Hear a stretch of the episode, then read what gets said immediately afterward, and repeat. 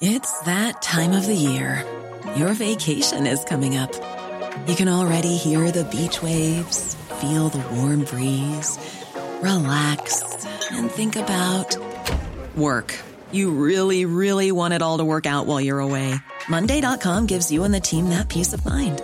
When all work is on one platform and everyone's in sync, things just flow wherever you are. Tap the banner to go to Monday.com.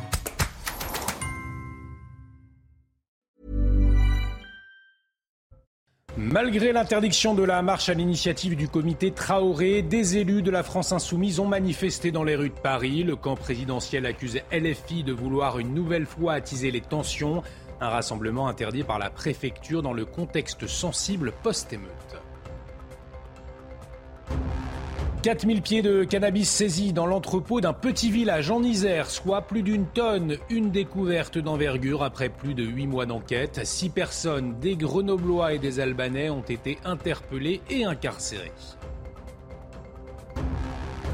Après les récentes émeutes, des communes décident d'annuler le traditionnel feu d'artifice du 14 juillet. C'est le cas à Montargis où le maire ne veut pas prendre de risques, la sécurité au détriment des festivités, un choix que beaucoup ne comprennent pas, on le verra. Et puis à quelques jours du 14 juillet, focus sur les musiciens de la Légion étrangère. Pour la première fois, ils ont joué dans la salle mythique de l'Olympia, chant traditionnel, chanson française, musique de film l'occasion de découvrir une facette méconnue de ce corps d'élite de l'armée française.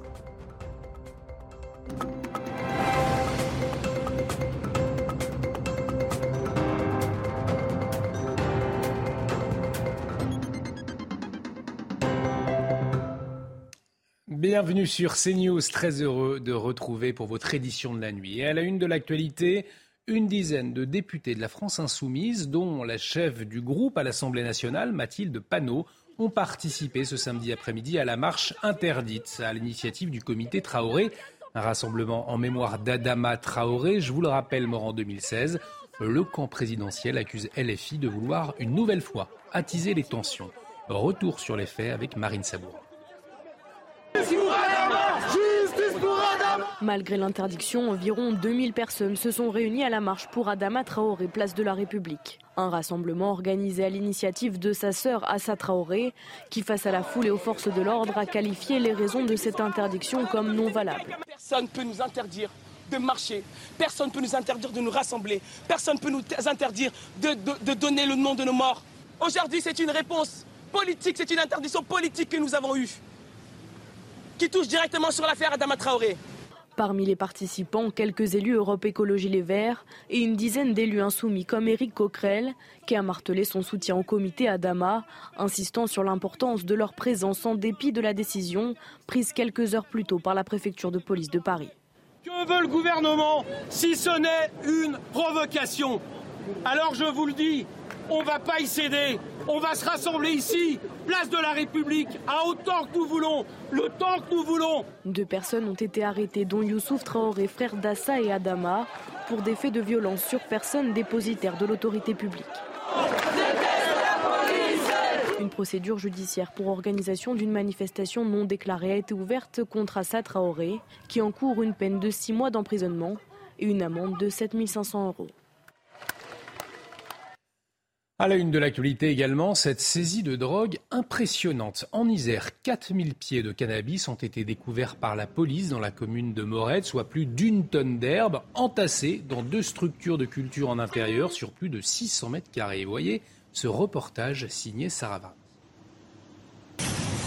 C'est une ferme à cannabis particulièrement bien équipée sur laquelle est tombée la police cette semaine. En tout, deux hangars de culture en intérieur ont été découverts dans la petite commune de Morette, 400 habitants, située à une trentaine de kilomètres de Grenoble. La police a saisi près de 4000 pieds de cannabis. L'affaire débute en octobre 2022 avec l'ouverture d'une enquête préliminaire après qu'un renseignement eut désigné un entrepôt de Morette comme un possible lieu de culture de cannabis. Plus de huit mois d'enquête ont été nécessaires pour mettre à jour un trafic de grande ampleur, impliquant une équipe albanaise associée à des Grenoblois.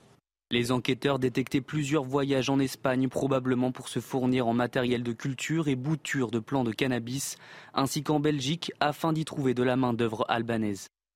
Des entrepôts de culture en intérieur très professionnels composés de plusieurs salles, avec un réseau électrique, des lampes UV et un système de séchage notamment. Six personnes ont été interpellées et incarcérées dans cette affaire. Au total, ce sont plus de 1100 kilos d'herbe de cannabis qui ont été saisis pour un montant estimé entre 10 et 15 millions d'euros. L'émotion et la colère dans la commune de Vieux-Condé, c'est dans le nord. Un septuagénaire a été agressé dans la nuit de mercredi à jeudi par un groupe de jeunes composé de deux mineurs et d'un majeur. Le pronostic vital de l'homme reste engagé. Le récit, Maureen Vidal. Les faits se sont déroulés dans la nuit de mercredi à jeudi dans cette petite commune du Nord à Vieux-Condé. Un homme, âgé de 72 ans, sort de chez lui pour demander à un groupe de trois jeunes de faire moins de bruit. La situation dégénère, il est passé à tabac. Il y avait les pompiers, le, fils du voisin et euh, le monsieur allongé au sol avec beaucoup de sang. Le septuagénaire, laissé au sol, a été retrouvé par un voisin dans la nuit. Il a été transporté à l'hôpital de Valenciennes. Aujourd'hui, il se trouve entre la vie et la mort. C'est une personne qui a la main sur le cœur. Il a travaillé dans le social. On ne s'attendait pas. Ça devrait, ça pas dû arriver. De leur côté, les trois jeunes ont été interpellés et placés en garde à vue. Parmi eux, deux mineurs âgés de 14 et 17 ans et un majeur de 18 ans. Après les émeutes marquantes des derniers jours, Elisabeth Borne promet des moyens massifs, notamment pour protéger les Français durant le week-end du 14 juillet. Dans un entretien aux Parisiens, la chef du gouvernement a annoncé l'interdiction de la vente, du port et du transport de mortiers d'artifice, excepté pour les professionnels. Objectif empêcher de nouvelles violences. Et malgré ces mesures, eh bien, certaines communes ont déjà tranché. Il n'y aura pas de traditionnels feux d'artifice cette année. Aminat Adem, Adrien Fontenot et Jean-Laurent Costantini. À Montargis, où les dégâts provoqués par les émeutes sont encore présents, la fête nationale se fera sans feu d'artifice ni balles. Le maire a décidé de ne prendre aucun risque. On ne s'en sentait pas euh, euh, la capacité de gérer ça. Bon, histoire, il fallait ressolliciter la police nationale, la police municipale, les pompiers, la gendarmerie. Tout le monde est fatigué, je pense qu'ils ont le droit tous à se reposer. Si le maire pense que ses habitants comprennent cette décision, certains d'entre eux sont pourtant déçus. Je trouve ça scandaleux qu'on qu'on empêche de le faire à cause de certaines personnes qui nuisent à la, à la vie de, chacun en fait. On est punis nous euh, et puis euh, nous on n'y peut rien, ceux qui n'ont rien fait quoi je veux dire. Je le comprends dans un sens et puis euh, je pense qu'il y a pas mal de gens qui doivent être déçus d'un autre côté, oui. La sécurité au détriment des festivités, un choix que regrettent également certains syndicats de police. D'un côté, oui, les policiers vont souffler un petit peu, et de l'autre côté, je trouve que c'est quand même pas normal. Le 14 juillet, ce sont les feux d'artifice, c'est la joie, c'est les balles populaires. Et en fait, tout va être euh, mis sous cloche à cause de quelques milliers d'émeutiers. À Montargis, une célébration est tout de même maintenue à 20h30 pour rendre hommage aux policiers, gendarmes et pompiers, très sollicités lors des récentes émeutes. En tout cas, le traditionnel défilé militaire sur les Champs-Élysées du 14 juillet aura bien lieu, l'occasion de découvrir cette démonstration exceptionnelle du génie militaire français. Le déploiement en un temps record de ponts flottants, un savoir-faire un peu oublié ces dernières années, mais euh, qui refait surface dans le cadre de l'exercice Orion. Euh, celui-ci a pour but de préparer les forces armées aux situations les plus complexes. Voyez ce reportage entre la, la Marne et les Ardennes d'Antoine Estève. Nous assistons à des manœuvres du génie militaire. Elles ont lieu entre deux voies d'eau à franchir, l'Aisne et le canal des Ardennes. Deux énormes ponts flottants arrivés sur camion se déploient sur l'eau. Moi, mon engin, il demande que 15 minutes arriver au bord de l'eau, à gonfler, à descendre dans l'eau et à revenir sur la berge. En 15 minutes, il est prêt à, prendre à charger un véhicule. Chaque barge flottante est motorisée, ça permet aux techniciens de régler la position du pont au centimètre près sur les berges. C'est un savoir-faire qu'on avait euh, mis de côté, mais qu'on avait un petit peu oublié avec l'opération Barkhane euh, au Mali, qu'on avait bien mis un petit peu dans nos, tiroirs. Et donc là, on se réentraîne euh, assez régulièrement là-dessus pour pouvoir euh, justement être assez à l'aise. Une fois la chaussée stabilisée, les véhicules peuvent passer, légers ou lourds, tout type de matériel emprunte ce chemin flottant. Le conflit ukrainien a montré que les ponts étaient les premières cibles des missiles les armées réapprennent donc à franchir les cours d'eau. Euh, on sait qu'en Europe, on trouve des coupures euh, très régulièrement. Hein. On parle d'une coupure de 20 mètres tous les 20 km, d'une coupure euh, de 50 à 100 mètres de, largeur tous les 100 km. et donc c'est les combats actuels et j'ai envie de dire, la résurgence de certaines menaces sur le territoire euh, européen ont, remis en lumière le besoin de se doter de capacités ou de consolider cette capacité au sein de l'armée terre. Ce système est indispensable pour l'acheminement du soutien logistique. Et il nécessite très peu de main-d'œuvre. Il faut seulement 4 soldats pour préparer les berges et déplier un pont flottant. Effectivement, l'armée française qui se doit prête alors que le cap des 500 jours de guerre en Ukraine a été franchi ce samedi. Volodymyr Zelensky a célébré le courage de son peuple. Il a notamment visité l'île des Serpents sur la mer Noire où Kiev avait obtenu une victoire de prestige au début de la guerre. Le président ukrainien a déposé des fleurs devant un mémorial, déclarant que l'île des Serpents ne sera jamais conquise par l'occupant, tout comme le reste de l'Ukraine. Voyez les précisions signées Harold Iman. Volodymyr Zelensky s'est rendu à l'île des Serpents.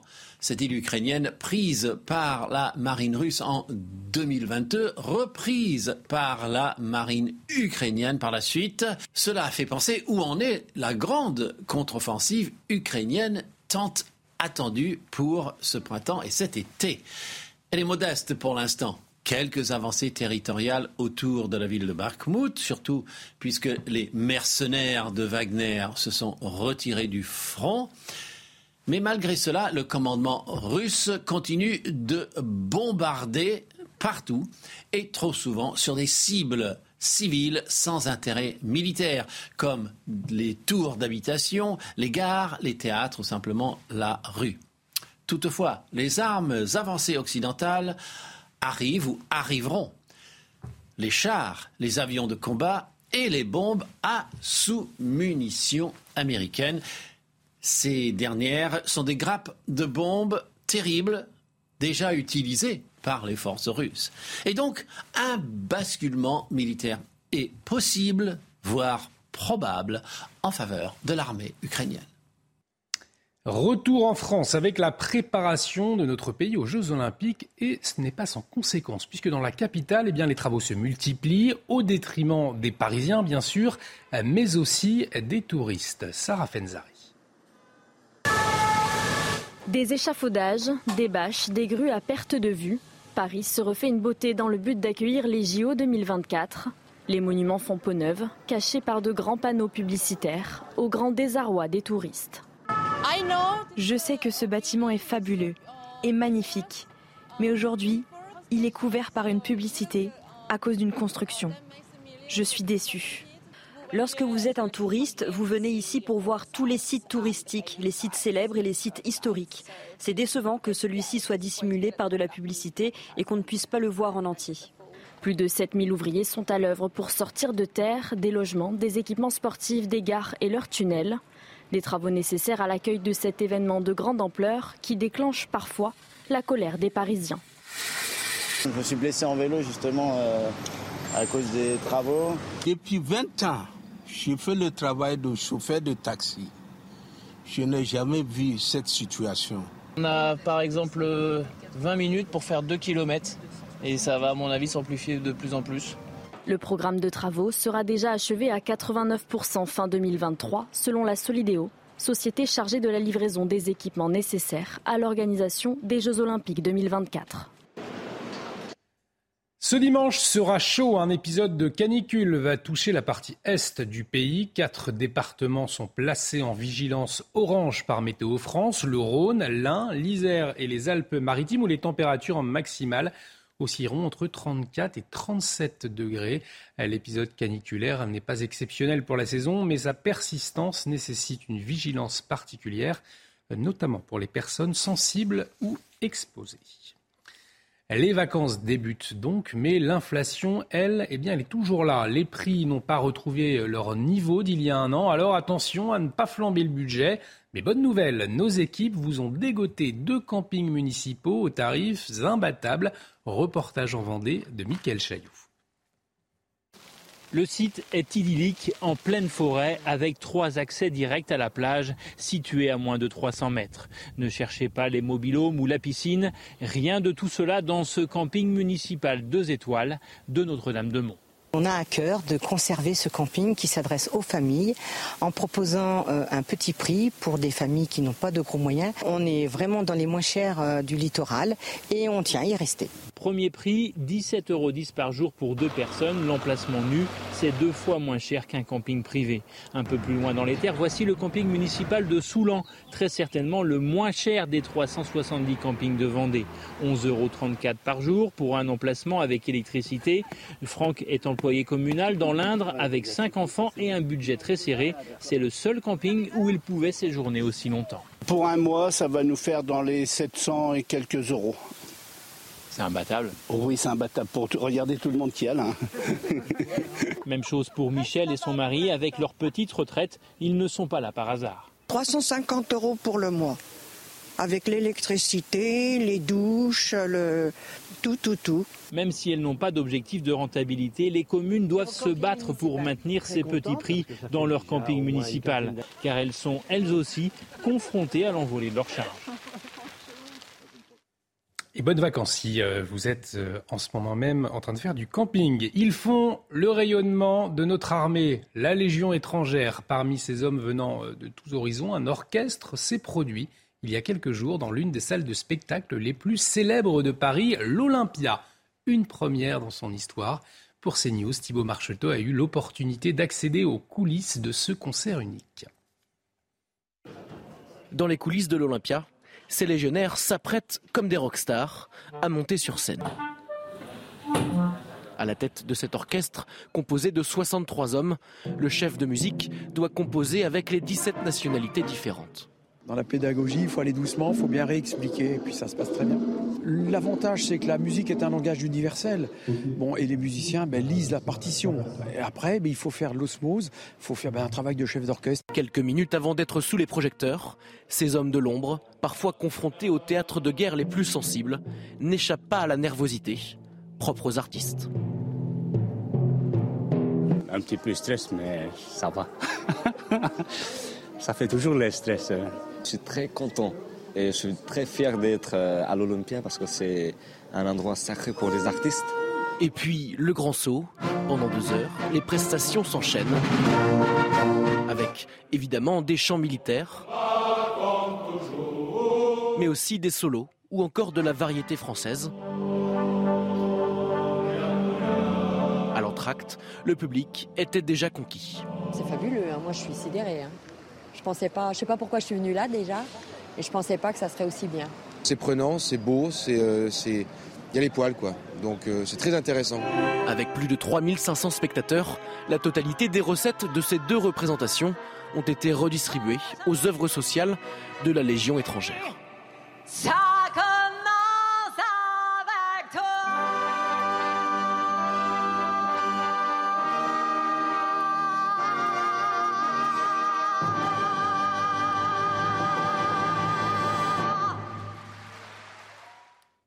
Et la Légion étrangère que l'on retrouvera bien évidemment sur les Champs-Élysées le 14 juillet. Du tennis, du cyclisme et de la Formule 1 au menu de votre JT Sport. C'est tout de suite. Restez bien avec nous. Et à la une du journal des sports, direction Londres pour le troisième tour de Wimbledon et le soulagement de Carlos Alcaraz après avoir perdu le premier set face au Chilien Nicolas Jarry. Eh bien, il s'impose finalement en quatre manches 6-3, 6-7, 6-3, 7-5. Il affrontera l'Italien Matteo Berrettini en huitième.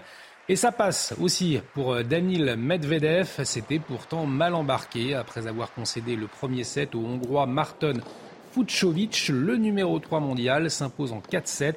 3-6, 6-3, 6-4, 6-4. Il affrontera le Tchèque Yiji Latechka en huitième de finale. On va rester en Angleterre, mais avec de la Formule 1 cette fois. Ce samedi ont eu lieu les qualifications pour le Grand Prix de Silverstone. Le champion du monde en tête, Max Verstappen, décroche sa septième pole position de la saison. Il s'élancera ce dimanche devant les deux McLaren de Lando Norris et Oscar Piastri. Le résumé signé Bruno Scagliotti. Les pièges de la météo changeante en Angleterre, Lewis Hamilton devrait connaître. Il est pourtant le premier à se faire avoir par la pluie qui tombe de nouveau sur Silverstone. Et comme décidément, même les meilleurs font des erreurs, Max Verstappen ne sait plus sortir d'un parking. Ça vous fera un aileron à 100 000 euros pièce. Dommage collatéral de cette Q1 animée et humide, Pérez se fait surprendre, il est éliminé. Le seul moment de cette séance où il n'y a pas de surprise, c'est quand Max Verstappen va chercher in extremis la poule en fin de Q3. Derrière, double coup de tonnerre sur Silverstone. Lando Norris sur McLaren partira en première ligne aux côtés de Verstappen. Oscar Piastri sur la deuxième McLaren partira en deuxième ligne aux côtés de Charles Leclerc, forcément déçu. Déçu aussi les Français, Gasly partira dixième, Ocon treizième. Et départ euh, du Grand Prix de Silverstone ce dimanche à 16h. Une course à suivre, bien évidemment, sur Canal Plus Sport. Et on enchaîne avec le Tour de France. Le Danois Mats Pedersen s'est imposé au sprint dans la huitième étape. Il prive le Belge Jasper Philipsen, arrivé deuxième, d'une quatrième victoire. Une course marquée par l'abandon de l'Anglais Mark Cavendish après une chute à 59 km de l'arrivée. Euh, de son côté, Jonas Vingegaard conserve le maillot jaune. On va écouter son compatriote Mats Pedersen, vainqueur à Limoges. J'ai fait un long sprint et c'était très difficile. Je n'arrivais pas à voir qui revenait derrière moi. Je croyais que c'était Mathieu sur ma gauche. J'étais surpris que ce soit Jasper, mais il était en grande forme. Il nous reste encore de beaux duels dans les sprints, c'est une certitude. Allez du football à présent, à chaque jour, sa nouvelle recrue au Paris Saint-Germain. Après l'arrivée de Milan Skriniar, Marco Asensio et Manuel Ugarte, le PSG s'arroge les services du milieu offensif Kang In-lee qui évoluait à Majorque en Espagne à 22 ans. Il devient le premier sud-coréen assigné dans le club de la capitale. Un transfert estimé tout de même à 22 millions d'euros. Le nouveau Parisien s'est engagé pour 5 saisons. Et puis on termine avec la joie de l'équipe d'Angleterre des moins de 21 ans. Les Young Lions remportent l'Euro Espoir en s'imposant un but à zéro face à l'Espagne. Dominateur en première période, les Anglais ouvrent le score dans le temps additionnel. En fin de match, les Espagnols ont euh, l'occasion d'égaliser sur penalty, mais but sur le portier anglais. 39 ans après son dernier sacre, l'Angleterre succède à l'Allemagne.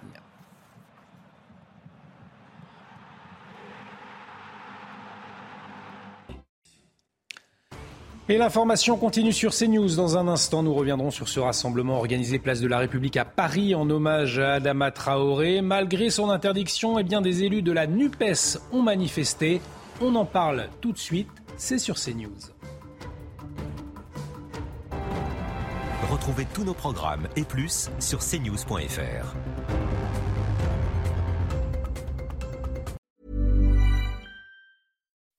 When you make decisions for your company, you look for the no-brainers. If you have a lot of mailing to do, stamps.com is the ultimate no-brainer. Use the stamps.com mobile app to mail everything you need to keep your business running with up to 89% off USPS and UPS. Make the same no-brainer decision as over 1 million other businesses with stamps.com. Use code program for a special offer. That's stamps.com, code program.